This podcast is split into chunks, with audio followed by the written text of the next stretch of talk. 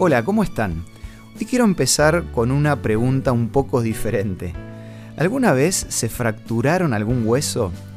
Aprovechando esta pregunta, hoy vamos a hablar acerca de las fracturas emocionales. Esto es Una luz en el camino, una breve pausa para reflexionar, con el licenciado Santiago Paván. En mi caso, pasé por algunas fracturas, pero la que más recuerdo fue una fisura que tuve en el esternón. sé que suena raro, pero la recuerdo porque fue terrible el dolor que tenía y lo difícil que se me hacía para respirar. Seguramente en algún momento les voy a contar un poco mejor cómo fue que me lesioné. En ese momento de tanto dolor, lo único que quería era poder curarme lo más rápido posible. Y buscando información, no solo encontré que la mayoría recomendaba cuidarse en la alimentación para que el hueso tenga los nutrientes necesarios, sino que también encontré que durante el proceso de curación, un callo de hueso extra fuerte se forma alrededor de la fractura para protegerla. Esto hace que a las pocas semanas de la lesión, el hueso se haga más fuerte por lo menos por un tiempo hasta que se reconstruye completamente. De la misma manera que pasa con las fracturas óseas, pasa también con las fracturas emocionales. Necesitan curarse porque si no a la larga terminan provocando molestias y dolor.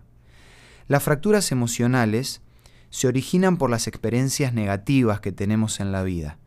La buena noticia es que si logramos curarlas y salir resilientes, nos vamos a volver más fuertes, de la misma manera que pasa con una soldadura entre dos metales.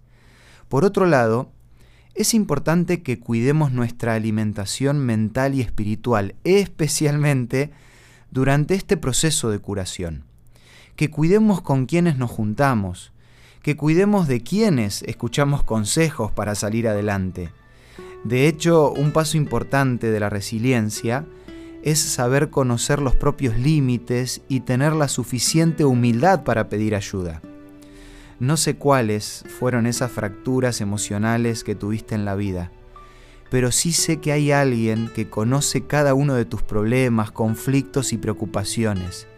Y son justamente en esos momentos donde Dios se transforma en ese callo extra fuerte para que puedas sentir su apoyo y contención.